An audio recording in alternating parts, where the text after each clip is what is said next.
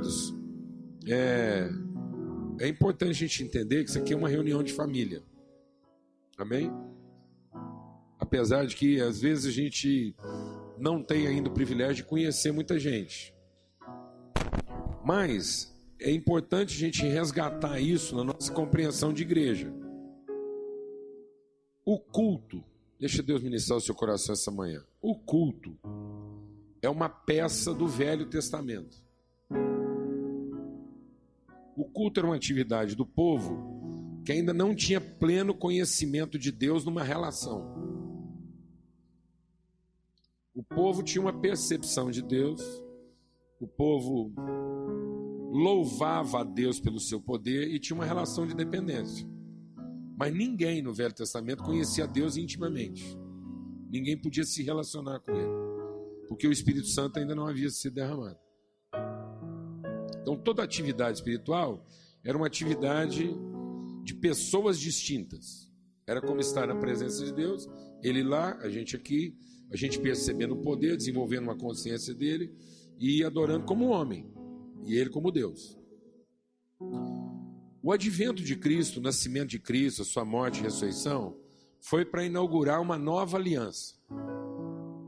Um novo paradigma, uma nova referência. Não que aquela referência tenha sido removida, mas Deus colocou uma referência mais adiante. Amém? Ou seja, nossa percepção de caminho agora ela está mais profunda, mais avançada. Então agora nós estamos andando um caminho mais alto e podemos ter um entendimento mais elevado. Então a lei, as práticas mosaicas, elas marcavam um pedaço do caminho. Mas agora Deus mostrou para nós até onde o caminho chega. Ele colocou a última marca. Cristo é a última marca do caminho. Cristo é todo o caminho. Então, a lei nos conduzia, nos introduzia no caminho. Então, até Moisés a gente percorria a entrada, a gente sabia onde é que nós entramos, mas não sabia onde é que aquilo ia chegar. Mas agora em Cristo eu tenho a perspectiva do caminho. Amém? Os irmãos estão entendendo isso? Amém? E o caminho leva à comunhão e não ao culto. É uma relação íntima. E que o Espírito que estava em Cristo e que formou uma natureza divina em Cristo é o mesmo Espírito que está em nós. Amém? De modo que nós podemos ter uma intimidade com Deus do mesmo jeito que Jesus tinha, nós podemos ter. E agora isso é uma relação, não é uma admiração. Então nós não estamos aqui para admirar Deus e contemplá-lo na sua divindade. Nós estamos aqui para ter comunhão uns com os outros como família de Deus, como irmãos. E o Espírito de Deus está em nós. Então o ponto mais importante do nossa, nosso encontro não é o culto, é a comunhão, é a consciência de relação, em que eu represento Deus na vida do meu irmão, meu irmão representa Deus na minha vida, e Deus se revela e se manifesta através da vida de todos nós. Nesse momento de comunhão, alguns cumprem algumas funções específicas. Amém?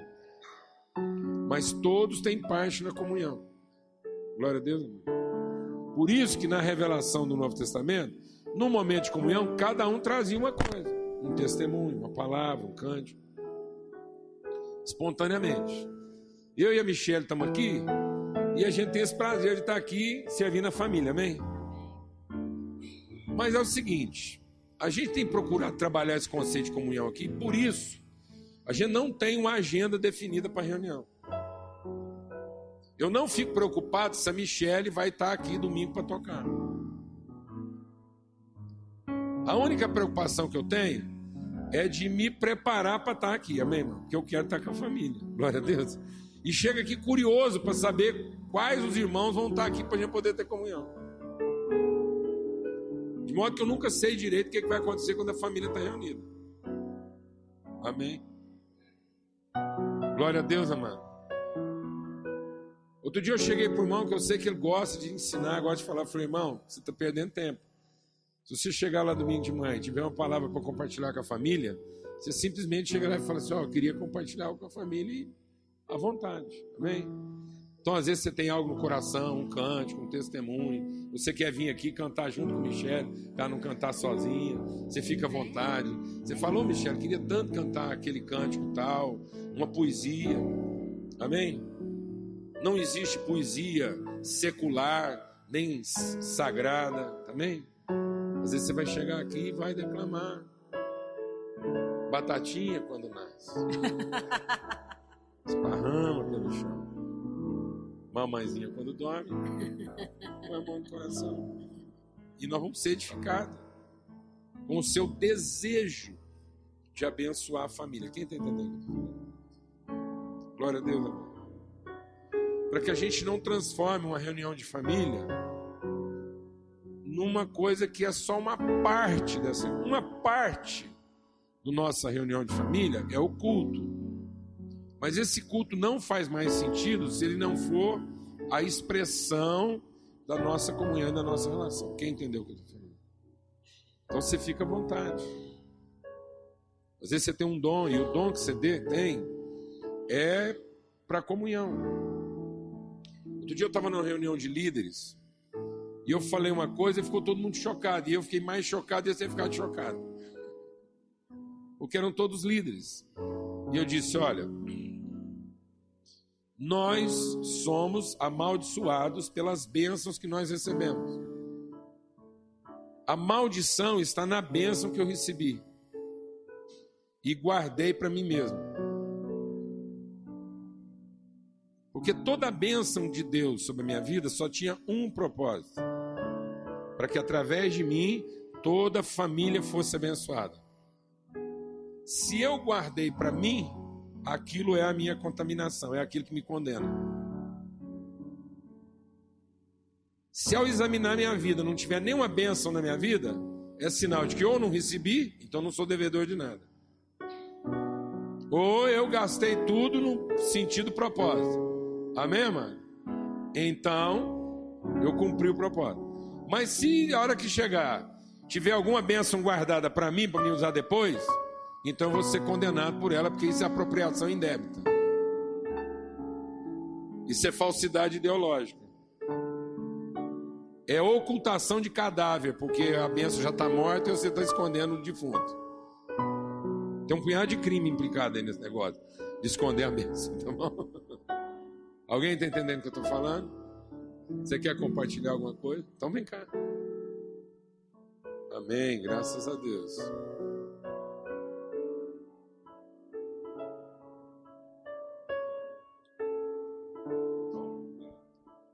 Bom dia, irmãos. Bem, eu estou muito feliz por poder ter essa oportunidade aqui nessa manhã de compartilhar com vocês de algo tremendo que Deus fez na minha vida.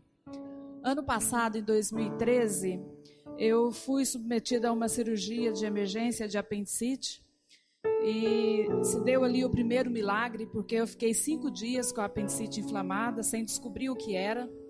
E já foi um milagre porque Deus não me levou dessa vez estava muito grave. E tudo correu bem na cirurgia, até que, uns 10 dias após a cirurgia, eu recebi a biópsia. Era um câncer. Foi um tumor maligno que inflamou a minha apendicite. O segundo milagre, porque Deus mostrou através da apendicite.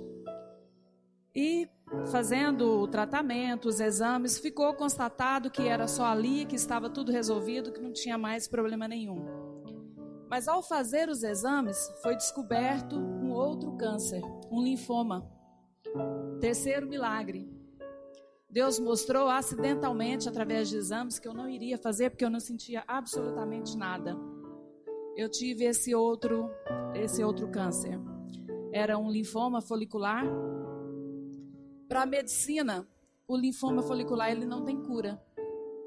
Gente faz um tratamento, e depois de alguns anos ele pode voltar. Mas eu estou aqui para declarar que eu estou curada e que ele não vai voltar na minha vida. Porque o propósito de Deus é muito grande. E Deus mostrou através de todo, tudo, tudo o que aconteceu. Eu teria que ter um tempo muito grande para falar para vocês de tudo o que aconteceu. Deus deu todos os sinais, todos, todos, todos os sinais que não era para morte, que era para vida. E para isso que eu estou aqui, para testemunhar o milagre dele, para testemunhar o amor que Deus tem por nós, o amor que Deus tem pela minha vida, o amor que Deus tem pela sua vida. Eu fiz esse tratamento, eu fiz oito, era para fazer oito sessões de quimioterapia, eu fiz apenas seis. Na sexta sessão, o médico achou que já tinha desaparecido, que não tinha mais necessidade de fazer as duas últimas. Portanto, eu fiz essas seis sessões. Durante o período em que eu estava fazendo as sessões de quimioterapia, eu vi pessoas que estavam ali junto comigo morrerem. Eu vi pessoas indo para uma UTI, tendo problemas com relação ao, aos efeitos da quimioterapia. E eu não tive absolutamente nada. Eu trabalhei durante todo esse período, nunca deixei de trabalhar nem um dia. O meu trabalho é bastante pesado, eu trabalho com eventos e é muito pesado mesmo. Eu trabalho dia e noite. O senhor conhece um pouco do meu trabalho? É, nunca, nunca deixei de honrar um compromisso de trabalho. Eu fazia as minhas quimioterapias a cada 21 dias, toda segunda. Eu trabalhava na segunda pela manhã, normalmente. No período da tarde, eu passava por oito horas de sessão de quimioterapia, tomava infusão durante oito horas. E na terça-feira, normalmente, eu estava trabalhando. É claro que não era fácil, de jeito nenhum. Eu sentia mal, sim, mas eu lutei muito. E eu sabia que Deus estava no controle. E, portanto, eu estou aqui hoje para dar esse testemunho para vocês. Eu acho que existem muitas, muitas, muitas formas de câncer. E se hoje, aqui, entre nós, tem alguém que esteja com câncer, eu acho que o câncer é o diagnóstico que mais aterroriza alguém. É muito difícil receber um diagnóstico de um câncer. Existem câncer no relacionamento, numa área financeira, na mente. Existem muitas formas de câncer. E eu quero dizer para você que se você hoje está com um diagnóstico de câncer, seja ele o que for, tenha fé. Porque Deus está no controle da nossa vida. E assim como Ele esteve na minha, eu profetizo que Ele está na sua também. Que você possa lutar sabendo que Ele literalmente está no controle. E é isso que eu quero testemunhar para vocês essa manhã. Que Deus abençoe a todos. Deus. Aí, amém. Amém, amados? Isso é reunião de família. Quem ficou alegre aqui? E encorajado. Amém? Então, Deus sempre, e, e é importante entender isso, porque se a gente não puder dar esse testemunho, se a gente não encara é, esse enfrentamento em favor dos outros, não há sentido no nosso sofrimento.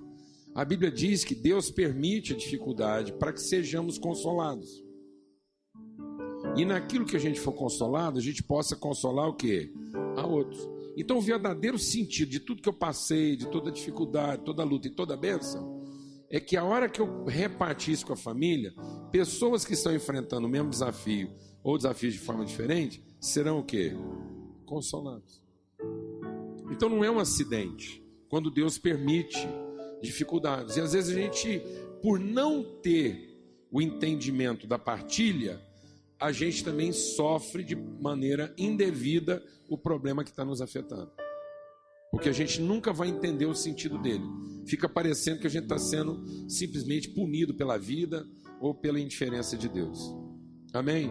Mas esse testemunho mostra que Deus permite, Ele dá o livramento para que a gente possa dar testemunho disso e consolar outros. É uma família. É uma família. Então, tudo aquilo que acontece na minha vida, ou de difícil, ou de fácil, ou de agradável ou desagradável, só faz sentido na comunhão. Fora da comunhão não faz sentido.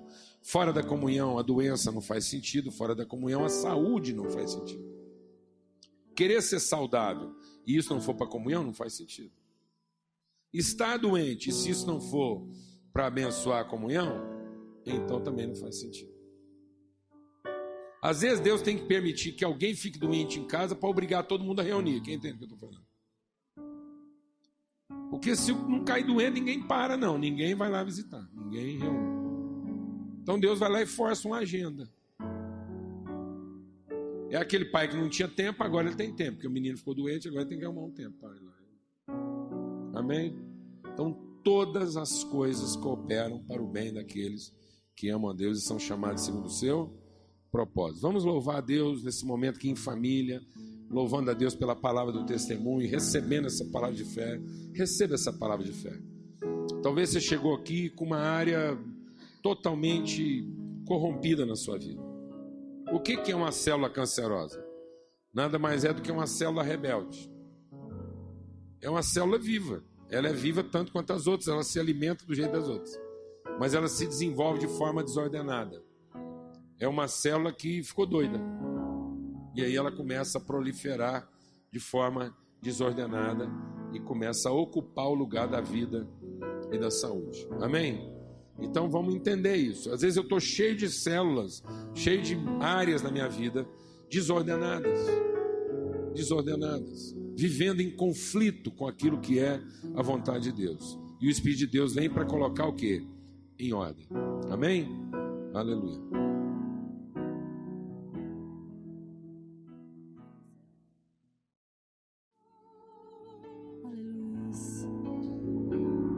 Graças a Deus. Pode se sentar. É, preciosa é a nossa comunhão. Entender isso, né? É, esse é o sentido do novo nascimento. É a ressurreição de Cristo é é o novo nascimento na perspectiva de um novo entendimento. Então, entender que nós somos novas criaturas, nós somos é, regenerados. Esse cântico diz de ser gerado de novo. Muita gente ainda entende a, o evangelho e a conversão como ser reformado. Então eu estava lá com um problema, Deus veio e consertou o antigo e fez funcionar. Não, amado. Nós não fomos consertados. Nós fomos mortos em Cristo. É uma, é, um, é uma forma de viver que termina e uma nova forma de viver que começa. É um outro entendimento. É ver a vida com outra perspectiva, com outra clareza. E nós estamos com um irmão nosso muito querido, alguém que participou da formação lá, um dos dinossauros lá do Ministério de Sal da Terra. É, ele é pouco mais velho que eu, ele deve ter uns seis anos só a mais do que eu. Isso quer dizer que ele está com 60 e qualquer coisa. E nós estamos em oração pela vida dele porque ele recebeu um diagnóstico de câncer no lobo frontal e totalmente tomado, é um câncer muito agressivo que cresce muito rápido. E, e, ele é muito querido, um homem de Deus, um homem que sempre andou de forma exemplar no Senhor, tem abençoado, é médico, pediatra, sempre abençoou as pessoas, as famílias, sempre teve coração disposto a servir quem precisasse é um dos pilares né, na, na, na, construção dos processos aí com o ministério. E, e aí nós recebemos essa notícia. Ele foi diagnosticado na segunda-feira. Foi internado, fez todos os exames, ficou na UTI, ele está tendo um pouco de confusão mental e agora está em casa. Então, e os médicos acharam melhor não mexer para ele ter qualidade de vida segundo a orientação médica. E eu fiquei meditando sobre isso, bastante. E eu falei, quantos milagres de cura a gente já testemunhou? E se há uma coisa que não, não tem dúvida no nosso coração, é que Deus pode levantá-lo de onde ele está. Ele está lá, vigoroso, está bem. Mas aí eu fiquei pensando como pai, eu como pai. Eu como pai, porque a gente fala, eu tenho falado isso para os irmãos. Deus é um pai que a gente ama, mas que a gente não quer encontrar. A gente vive falando que está com saudade dele, mas ele lá e nós aqui, meu Deus, nós te amamos, nós te amamos, o Senhor é a bênção na nossa vida, mas vamos continuar nos relacionando por carta. O senhor fica aí me olhando onde senhor está, eu te vendo também, a gente vai se falando, de vez em quando um liga para o outro. A gente ama Deus, mas não quer encontrar com Ele. E aí eu estava meditando sobre isso e, e, eu falei, eu fiquei pensando como um pai. Eu há muito tempo sem ver o filho, doido de saudade, falando, bom, agora deu, agora, agora vamos encontrar de novo. Está na hora de voltar para casa, a gente ficar junto aqui e é, desfrutar. Aí eu mando uma carta para meu filho, fala, filhão, agora já deu, tempo de você ficar fora de casa, volta para casa, você já abençoou, trabalhou muito, meu filho. Você já trabalhou demais, você fez muita coisa, abençoou muita gente. Volta, vem embora. E aí o filho recebe isso, fica assim meio constrangido, porque afinal de contas ele está com os amigos, está com todo mundo que ele gosta, a vida está correndo tão bem.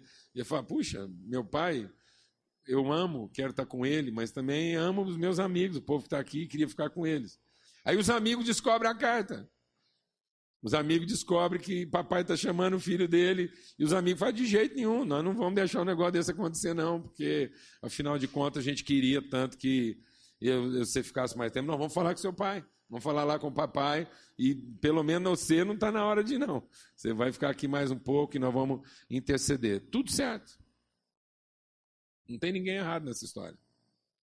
Isso é só expressões verdadeiras e legítimas de gente que se ama. Deus está com saudade, quer ter o filho em casa. A gente gosta de ter o irmão aqui, porque afinal de contas ele nos ajuda tanto e faz tanta coisa. E nos ajuda, inclusive, a ser mais obediente ao papai, que é mais velho, mais experiente. Então a gente se sente meio desamparado se ele foi embora. Então a gente vai pedir para o papai para ele ficar mais um pouco. E agora nós vamos ter essa conversa aí e vamos ver o que fica melhor. Com certeza, a hora que isso ficar decidido é porque foi o melhor. E, e aí nós temos uma, uma filha, né? Porque ela é filha de um de nós. Então, o pessoal que começou a banda lá, nós éramos dez. Todo mundo hoje é avô, né? Então, uma das filhas de um de nós está morando nos Estados Unidos e ela tem um filhinho de seis anos, o Davizinho. E o Davizinho ele é meio diferenciado. Ele, de vez em quando ele dá uma sacada assim que ninguém é, entende, né? A precocidade dele e a revelação dele. E a Rebeca, que é uma das nossas filhas, é uma sobrinha, né, na fé que é filha de um dos nossos irmãos bem chegados. A Rebeca muito triste com a situação do tio Elder, que é o nosso irmão lá, que está com esse diagnóstico. E ela muito triste dirigindo o carro, ela mandou uma mensagem para a Lana, porque há um tempo atrás, ela falando com a Lana no telefone, ela ligou e falou: Tia, como é que você está? E a Lana falou assim: estou nada bem, mas estou em paz. falou: Como assim, tia? Como é que você não pode não estar tá bem e estar tá em paz? É isso mesmo, minha filha.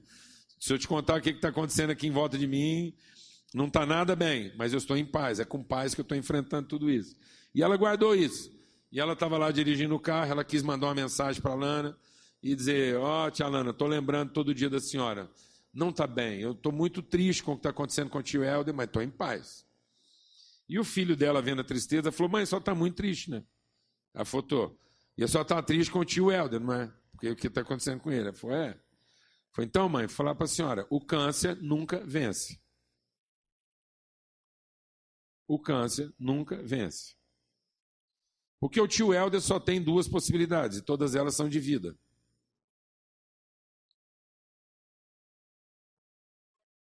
Todas elas são de vida. Né? Então é muito importante a gente estar com essa sintonia em Deus, com essa paz para enfrentar a certeza de que Deus quer que você viva, Deus não quer que você morra. Nenhuma enfermidade na sua vida é para que você morra. Deus nunca permitiu um problema para matar você. Amém, mano? Todos os problemas que Deus permite é para que a gente viva. É para que a gente encontre a vida. Deus não quer tirar a gente dessa vida morto. Amém, mano? Em nome de Jesus. Nós precisamos encontrar a vida eterna, mano. A vida eterna que está em Cristo. Foi por isso que ele ressuscitou para que a gente viva a vida que é eterna, para que a gente enfrente todos os nossos problemas com fé de que Deus vai nos dar condições de vencê-lo. O nosso problema não pode nos vencer. Quem entendeu o que estou falando? Nenhum problema veio para nos vencer. Deus não permitiu nada na sua vida para que você seja vencido, mas para que você seja vencedor em todas as coisas. Amém? Em nome de Jesus. O nosso diagnóstico é de vida. Por isso, essa celebração hoje é muito importante. Aqui em 1 Coríntios, no capítulo 15, diz assim: 1 Coríntios 15, a partir do verso 12: Se a nossa mensagem que Cristo foi ressuscitado, se a nossa mensagem é que Cristo foi ressuscitado, como é que alguns de vocês dizem que os mortos não vão ressuscitar? Se não existe a ressurreição dos mortos, então quer dizer que Cristo não foi ressuscitado. E se Cristo não foi ressuscitado, nós não temos nada para anunciar e vocês não têm nada para crer. E mais ainda, nesse caso estaríamos mentindo contra Deus porque afirmamos que ele ressuscitou Cristo. Mas se é verdade que os mortos não são ressuscitados, então Deus não ressuscitou Cristo. Porque se os mortos não são ressuscitados, Cristo também não foi ressuscitado. E se Cristo não foi ressuscitado, a fé que vocês têm é uma ilusão e vocês continuam perdidos nos seus pecados. Se Cristo não ressuscitou, os que morreram crendo nele estão perdidos. E se a nossa esperança em Cristo só vale para essa vida, nós somos as pessoas mais infelizes desse mundo. Mas a verdade é que Cristo foi ressuscitado. E isso é a garantia de que os que estão mortos também serão ressuscitados. Porque assim como por meio de um homem veio a morte, assim também por meio de um homem veio a ressurreição. Assim, por, como por estarem unidos com Adão, todos morrem, assim também por estarem unidos com Cristo, todos ressuscitarão. Porém, cada um será ressuscitado na sua vez. Cristo, o primeiro de todos, depois os que são de Cristo, quando ele vier. E então virá o fim. Cristo destruirá todos os governos espirituais, todas as autoridades e poderes, e entregará o reino a Deus, o Pai. Pois Cristo tem de reinar até que Deus faça com que ele domine todos os inimigos. O último inimigo a ser destruído é a morte. As Escrituras Sagradas dizem: Deus pôs todas as coisas debaixo do domínio dele.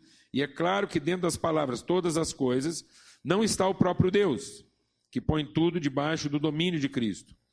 Mas quando tudo for dominado por Cristo, então o próprio Cristo, que é o Filho, se colocará debaixo do domínio de Deus, que pôs todas as coisas debaixo do domínio dele. Então Deus reinará completamente sobre tudo. Pensem agora nas pessoas que são batizadas em favor dos mortos. O que é que elas esperam conseguir? Se os mortos não são ressuscitados, por que é que essas pessoas se batizam em favor deles? E quanto a nós, por que é que nos colocamos em perigo a toda hora? Irmãos, eu enfrento a morte todos os dias.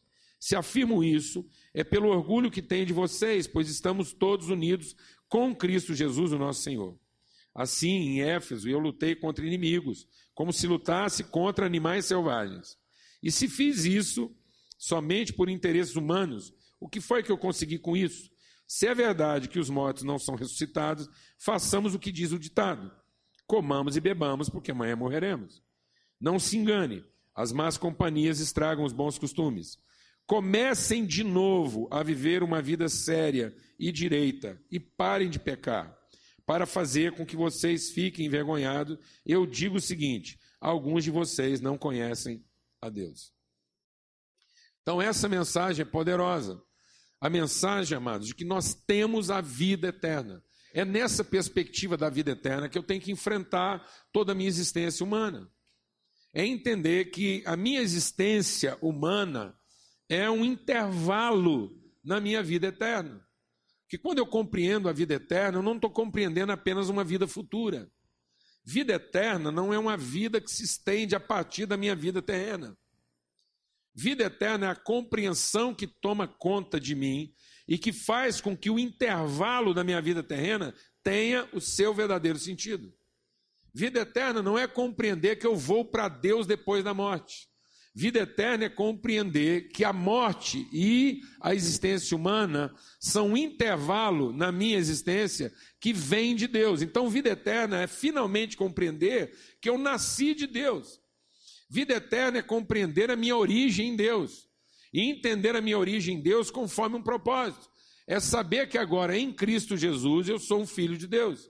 É essa compreensão que Cristo vem me trazer. O Espírito que estava em Jesus testificava com ele que ele era um filho de Deus. O mesmo Espírito que agora está em mim testifica comigo que eu sou um filho de Deus. Ora, se eu sou um filho de Deus, então os propósitos de Deus é que vão se cumprir na minha vida. Então, por que, que Jesus conseguia fazer toda a vontade de Deus?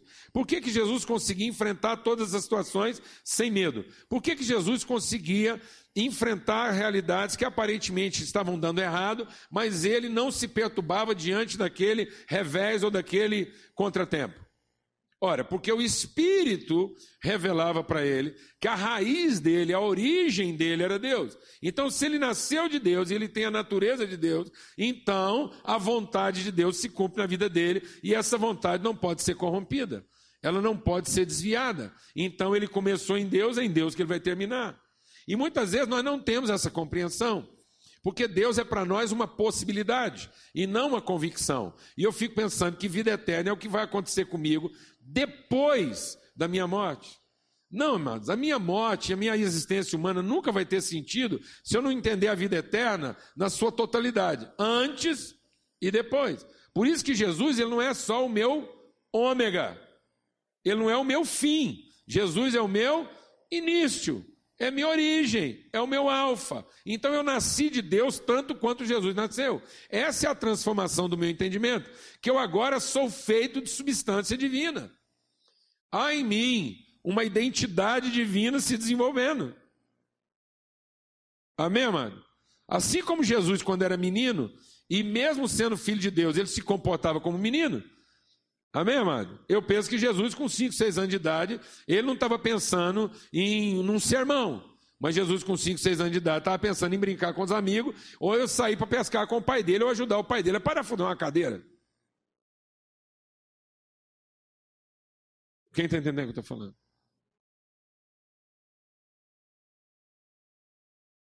Jesus, com quatro anos de idade, amado, quando ele estava com fome, ele não instalava o dedo e aparecia lá para ele um, um cacho de banana. Não, mano. Jesus, com cinco anos de idade, quando ele estava com fome, ele falava assim: Mãe! Pronto. Entendeu, mano? Que é o que toda criança faz. Glória a Deus, mano. Posso ouvir um amém? Porque senão nós não estamos entendendo esse negócio. Agora, o que Jesus nunca duvidou é de onde ele o quê? Veio. Porque o Espírito ia revelando isso para ele. Tanto que aos 12 anos de idade, quando ele ganhou maturidade, quando ele entrou na puberdade, ele estava lá na onde? Ele estava lá na reunião com os sábios e dizendo: Olha, eu estou aqui para tratar dos negócios do meu pai. Ou seja, no seu primeiro sinal de consciência de maturidade, ele entendia exatamente qual era o propósito dele na vida. A partir daquele momento, Jesus não era mais uma criança que, quando estava com dificuldade, gritava o quê? Mãe! Porque agora o Espírito está dando para ele toda a revelação. Mas enquanto ele era bebê, ele era alguém que dependia dos cuidados. Jesus, até o primeiro ano de idade, ele tinha que ser trocado. Glória a Deus. Posso ouvir um amém? Então, da mesma forma, eu estou sendo formado, eu estou sendo desenvolvido. Então nós não estamos aqui numa existência humana esperando o que, que Deus vai fazer com ela. Não é o seu futuro. Compreender a ressurreição, compreender que Cristo vive, compreender que Jesus ressuscitou, é compreender uma nova vida, é compreender que agora eu partilho, eu comungo uma vida que não pode ser o quê? Destruída, ela não pode ser comprometida. Então é isso que nós precisamos entender.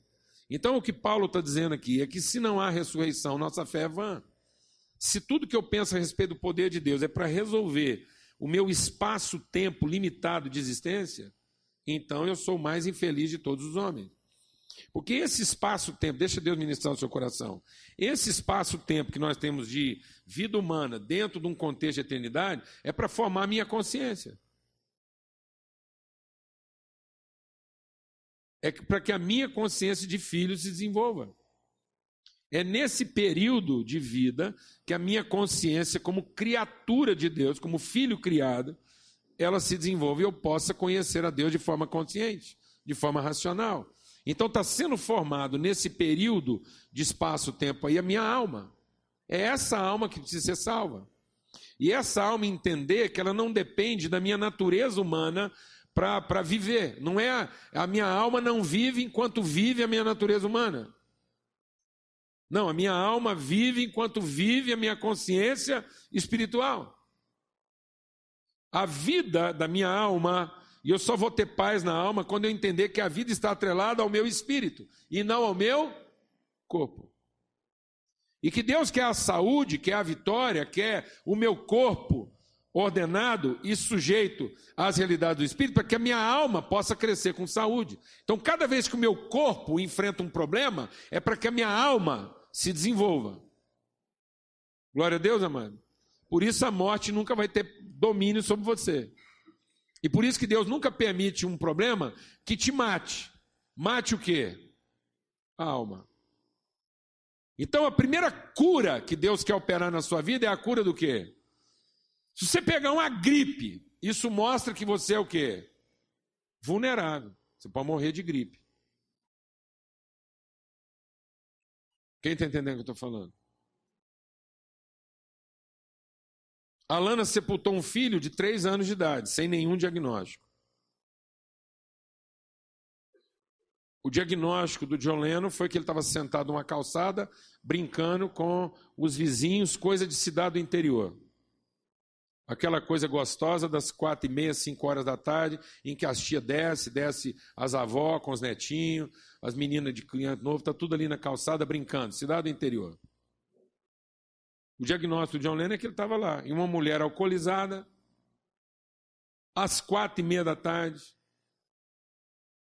não conseguiu fazer a curva com o chevette dela numa avenida de mais de 20 metros de largura. Uma das avenidas mais largas da nossa cidade. Ela não conseguiu fazer a curva. Subiu na calçada quase parando. E esbarrou na região frontal do John Lennon que não deixou nem corte. E o John Lennon apagou como apaga uma vela.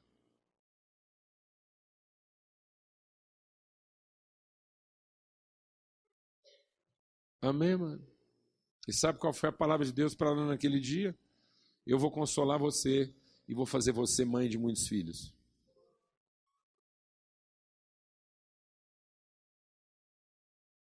E hoje, quando eu vejo a Lana abraçar uma mulher órfã dos seus filhos, eu sei o poder que está na vida dela para consolar essas pessoas. Porque a morte não venceu. Ali estava a vida. Uma vida que é o quê? Eterna. Ela não se entregou, a gente nunca se entregou a essa realidade. Nós nunca entendemos a vida no seu limite humano, para que a nossa alma pudesse ser o que, amados? Salva. Uma alma que crê no quê? Na ressurreição, na vida eterna. E aí, quando Paulo está dizendo isso, ele está dizendo: olha, comecem de novo. Sabe por que é importante crer na ressurreição? Porque você finalmente entende que você pode começar de novo. Eu não sei o que você está passando, amados, mas hoje pode ser o primeiro dia de uma nova vida para você. Independente de você ser uma pessoa já cristã de muitos anos. Sabe qual é o grande lance da ressurreição? O grande lance da ressurreição é que Deus não tem dificuldade em começar de novo. Amém, amado? Deus mostra isso para gente. Ele fez o homem de um jeito, depois pôs o homem para dormir. O que, que significava aquele homem dormindo lá, apagado total? É que para fazer a mulher, Deus tinha que começar de novo. Qual o problema? Glória a Deus, amado? E não é que aquele homem estava certo ou errado. O problema estava que aquilo não estava completo. Então Deus agora, para completar, ele põe o homem para dormir, como se o homem tivesse o quê? Morto. Ele põe aquele homem lá morto. Morto, um sono profundo, totalmente impotente. E ele vai lá e faz agora uma coisa nova, que ainda não tinha sido vista. Amém? Amém, amado? O homem vai e estraga com tudo. O homem estragou com tudo, Deus perdeu a paciência, mano. Não, mano, foi lá, matou um cordeiro, tirou a pé do cordeiro, vestiu o homem, falou assim: ó, é o seguinte, vamos começar de novo. Amém, mano? Glória a Deus. Aleluia. O homem saiu do jardim, foi lá, vai, vai, vai, vai, estragou tudo de novo. Virou uma bandalheira, esse mundo virou uma pouca vergonha. O que, que Deus fez, amado? Separou um grupo de gente lá, uma família, e falou assim: gente, Vamos começar de novo. Vocês não estão entendendo nada. Vamos começar de novo. E a gente não está entendendo que a coisa só começa de fato se ela começa em Deus. E o nosso problema é que toda vez que Deus nos dá uma oportunidade de começar de novo, a primeira coisa que a gente faz é começar com a ideia nossa. E aí que azeda tudo, porque Deus fala assim: vamos começar de novo, e a gente fala, beleza, e começa sozinho. Essa é a desgraça. Não, mas Deus nos chamou para começar de novo, é junto. Fala, meu filho, vem cá, vamos começar de novo, começa comigo. Não, a gente vai lá e fala, e volta para Deus. Deus vai começar de novo com a gente, a gente volta três dias depois e fala, Deus, tive uma grande ideia. Só estou precisando que o Senhor me abençoe. Fala, menino, onde é que você arrumou essa ideia? Eu estava pensando. Estava pensando, vi tudo que aconteceu comigo e vi que as coisas não funcionaram por causa disso, daquilo, e agora vai dar certo, Deus. Eu só precisava de uma chance de eu começar de novo. Já começou morto. Deus vai ter paciência até se estragar, virar a bagunça que tem que virar. A hora que virar a desgraceira que tem que virar, ele vai chegar para você e falar o quê? Vamos começar de novo? Glória a Deus, amados.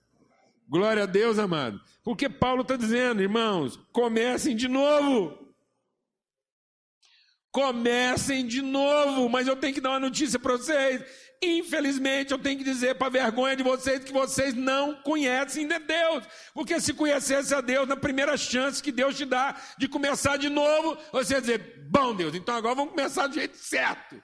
O que, que o Senhor está pensando? O que, que o senhor pensou?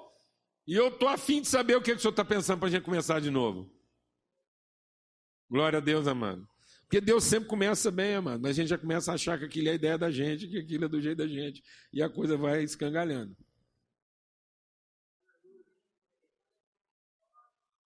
O que, que a ressurreição vem nos dizer, amado? A ressurreição vem dizer que nós não precisamos ter medo. Nós não precisamos ter medo daquilo que pode dar errado. Glória a Deus, amado. Aleluia, irmão. Deus está mostrando para você que você não precisa ter medo do que pode estar errado. Porque Deus está sempre disposto a fazer o quê? Eu não ouvi, amado. Começar de novo.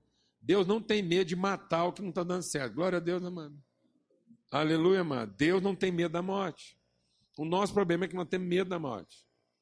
Às vezes Deus permite uma enfermidade grave, como permite, como é o testemunho que nós ouvimos aqui. Para quê, amado?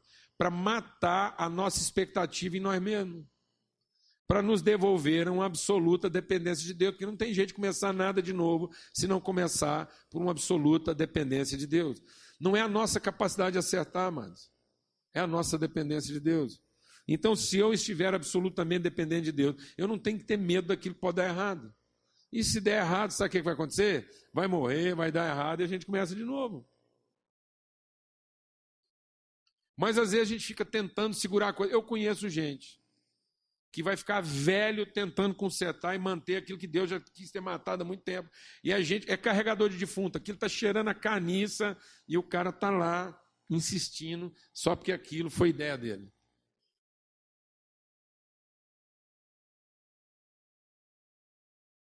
E o orgulho dele não permite ele entregar aquilo para Deus e dizer: Deus, é o seguinte, manda logo um raio em cima disso, acaba com esse negócio, vamos começar de novo.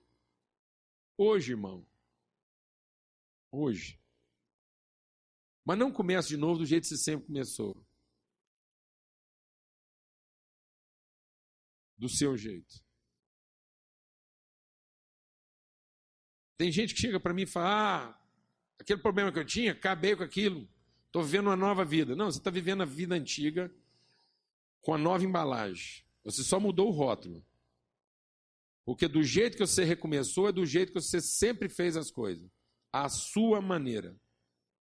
E ai de quem estiver participando com você desse novo projeto. Que está pegando um trem ruim, fedido, podre e bem embrulhado. Está levando carne podre para casa. Porque não é um novo começo. É só uma nova apresentação. Alguém está entendendo o que eu estou falando aqui ou não? Então, em nome de Jesus, começar de novo significa dizer: Deus, acabou. Não é desse jeito que se faz as coisas. Não é como eu fiz até agora. Então, vamos começar de novo. A partir de agora eu começo te ouvindo. Eu não começo pedindo que o Senhor me abençoe. Eu começo sabendo que o Senhor já me abençoou. Eu começo sabendo em cima da bênção que o Senhor já me deu. E as condições que o Senhor me deu para fazer exatamente aquilo que nós vamos fazer juntos. Então vamos começar de novo. Amém? Esse começar de novo significa, amados, que as pessoas não têm domínio sobre nós. Então, se eu estou absolutamente dependente de Deus, se eu não tenho medo que pode dar errado, eu não tenho medo do poder que as pessoas podem ter sobre a minha vida. Aquilo que é o projeto de Deus na minha vida não depende de ninguém. Não depende da boa vontade, não depende da cooperação. E não é que eu sou indiferente às pessoas. O problema todo é que não existe o menor risco de uma frustração com alguém na minha vida interromper minha trajetória ou interromper o plano de Deus para a minha vida. Não é das pessoas que eu espero. Eu aprendi agora que começar de novo significa que eu comecei em Deus, é dele que eu dependo. Isso significa que se é uma vontade de Deus, se isso tem raiz na eternidade e tem destino na eternidade, aquilo que os homens podem fazer não podem comprometer a vontade de Deus. E é isso que Jó finalmente entendeu. Os planos de Deus na minha vida não podem ser frustrados. Não depende de que alguém acerte e não depende de que alguém errou. Se erraram no seu diagnóstico, não é por causa disso que você vai morrer. E se acertaram também não é por causa disso que você vai viver. Alguém está entendendo o que eu estou falando, não, mano? Nós dependemos é de Deus e não das pessoas. Nós procuramos as pessoas, nós nos relacionamos com elas, nós ouvimos as pessoas, nós recebemos as recomendações delas, mas o nosso coração não está firmado nisso. Porque sabemos que muitas vezes, na hora H, na hora que a gente mais precisar, não são as pessoas que vão estar lá para fazer aquilo que a gente precisa que seja feito. Então não é de gente que eu dependo. Essa conversa que seu casamento não está funcionando bem por causa da sua esposa é mentira do capeta. Essa coisa que você não é feliz por causa desse ou daquele, isso é o Satanás. Fazendo você pensar que você depende de seres humanos e isso significa que quando você pensa assim, lá no fundo, você aprendeu a depender de você. Quem se frustra com os outros é porque depende de si mesmo. E a primeira pecado que ele cometeu não foi ter confiado em alguém, foi ter confiado na sua própria avaliação. Quem confiou em alguém, confiou na sua capacidade de avaliação. Quem está frustrado, revela o seu orgulho. Desapontamento e ressentimento revela soberba e orgulho espiritual. Porque só está desapontado quem foi presunçoso o suficiente para achar que tinha encontrado alguém confiável. Então o primeiro pecado não é de quem te desapontou. O primeiro pecado é nosso, de ter colocado a nossa expectativa em alguém. Amém, amados? Em nome de Jesus. Então nós não podemos ter medo daquilo que pode dar errado, porque Deus sabe o que começar de novo. E nós não podemos pensar que aquilo que é a vontade de Deus para a nossa vida está fadado ao sucesso ou ao fracasso em função de alguém. E quando a gente entende isso, a gente entende que a ressurreição também é para que a gente saiba que os pecados são para serem perdoados e não para serem cobrados. Então, se Deus nos ensina que nós não precisamos ter medo, ele também nos ensina que nós não dependemos de quê? Das pessoas. Então, se nós não dependemos das pessoas, os pecados estão perdoados. Nós não carregamos pecado no nosso coração. Nós não carregamos dívida no nosso coração. Nós não carregamos ressentimento. Amado, eu vou te falar uma coisa. Se você não se livrar dos seus ressentimentos Toda oportunidade que você tem de começar de novo, você vai compensar numa forma de compensação. E quando você começa alguma coisa na forma de compensação, você trouxe a semente da sua mágoa para aquilo que você está começando de novo. Isso é um fermento que ao longo do tempo vai fazer apodrecer toda a massa. Significa que quando você começa alguma coisa com o intuito de compensar os prejuízos que alguém te causou no passado, e o tempo que você perdeu, e o engano que você tem. Enfim, quando você está tentando compensar alguma coisa, você trouxe a massa de fermento. E fermento é uma coisa que não trabalha com a quantidade. Fermento é uma coisa que trabalha com o tempo. Isso significa que se tiver fermento na sua massa, você está perdendo o seu tempo. Porque por mais que ela pareça uma massa sadia, ela vai terminar podre. Raiz de amargura faz apodrecer toda a massa. Então, se você não tem medo, você não depende das pessoas. E se você não depende das pessoas e nem tem expectativa nelas, você não tem por que carregar o pecado delas no seu coração. Livre-se dessa massa podre, porque senão você nunca começará de novo. Amém? Então, que no dia da ressurreição de Cristo, você receba o apelo de Jesus nessa manhã. Vamos começar de novo. Amém? Volta para casa hoje, começa de novo. Olha para sua família com um novo olhar. Olha para o seu trabalho com um novo olhar. Olha para as pessoas com um novo olhar. Olha para a igreja.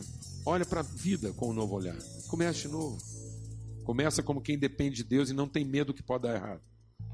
Comece como alguém que não depende do desempenho dos outros para cumprir aquilo que é o propósito de Deus na sua vida. E comece como alguém que não carrega, não tem espaço para amargura e ressentimento no seu coração, porque no seu coração os pecados são perdoados. Amém? Em nome de Jesus.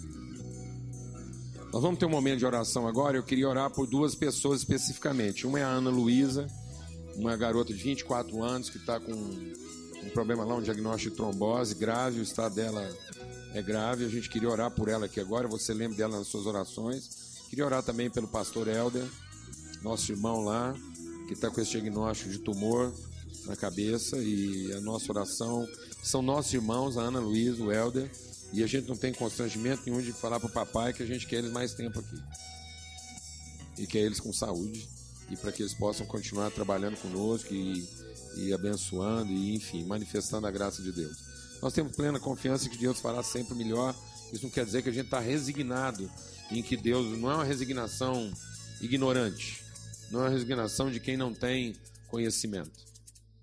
É, quando a gente fala que Deus faça a vontade dele, não, isso não é um julgo sobre nós. É porque a gente sabe que a vontade de Deus é melhor. Mas o desejo do nosso coração e a nossa fé é vê-los curados. É vê-los aqui e, e, aproveitando esse tempo de, com saúde e querendo mesmo manifestar a glória de Deus.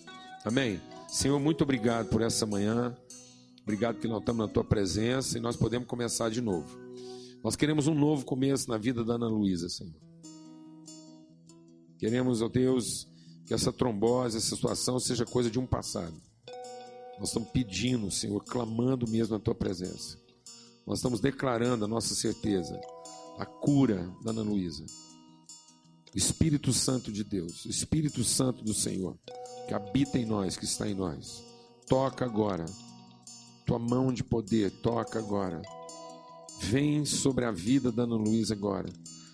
A bênção do Senhor, o bálsamo curador, regenerando, gerando de novo, matando aquelas células de morte e colocando no lugar as células de vida, em nome de Cristo Jesus. Que haja mesmo, Senhor, uma reconstituição. Nós estamos aqui para ser boca do Senhor e é isso que nós falamos como filhos do Senhor. Nós queremos a cura dela. Nós nos submetemos a Ti, Senhor. Mas estamos aqui para fazer a Tua vontade. E, ó Deus, no que compete a nós, nós queremos a saúde dela, queremos a vida plena, as plenas condições para que ela possa cumprir seu propósito. Nós apresentamos, ó Deus, nosso coração diante do Senhor em relação ao Helder. Nós queremos o Helder curado, Senhor. Esse é o desejo do nosso coração. O Senhor o enviou, somos os teus filhos ele é nosso irmão. A gente está muito alegre de estar tá aqui. E a saída dele agora vai fazer muita falta para casa, para a esposa, para os amigos, para a igreja. E é isso que a gente está sentindo e é isso que nós queremos falar com o Senhor. Então nós clamamos pela preservação da vida dele. Em nome de Cristo Jesus, nós nos submetemos ao teu amor, ó Pai. O Senhor faz sempre o melhor. Mas nós estamos aqui, os teus filhos, para clamar para declarar a cura, o livramento, a plena restauração. Ó Deus, e que o Senhor faça resplandecer sobre todos aqui essa manhã o teu rosto e nos dê paz. Que a paz de Cristo guarde os corações. E que todo mundo entenda nesse domingo da ressurreição, nesse domingo de Páscoa, a oportunidade de começar de novo. No nome de Cristo Jesus. Mas começar no Senhor, ouvindo a tua palavra, tendo raiz no Senhor, ó Pai. Em nome de Cristo Jesus. Amém e amém. Vamos em paz, amados. Uma boa semana para todos.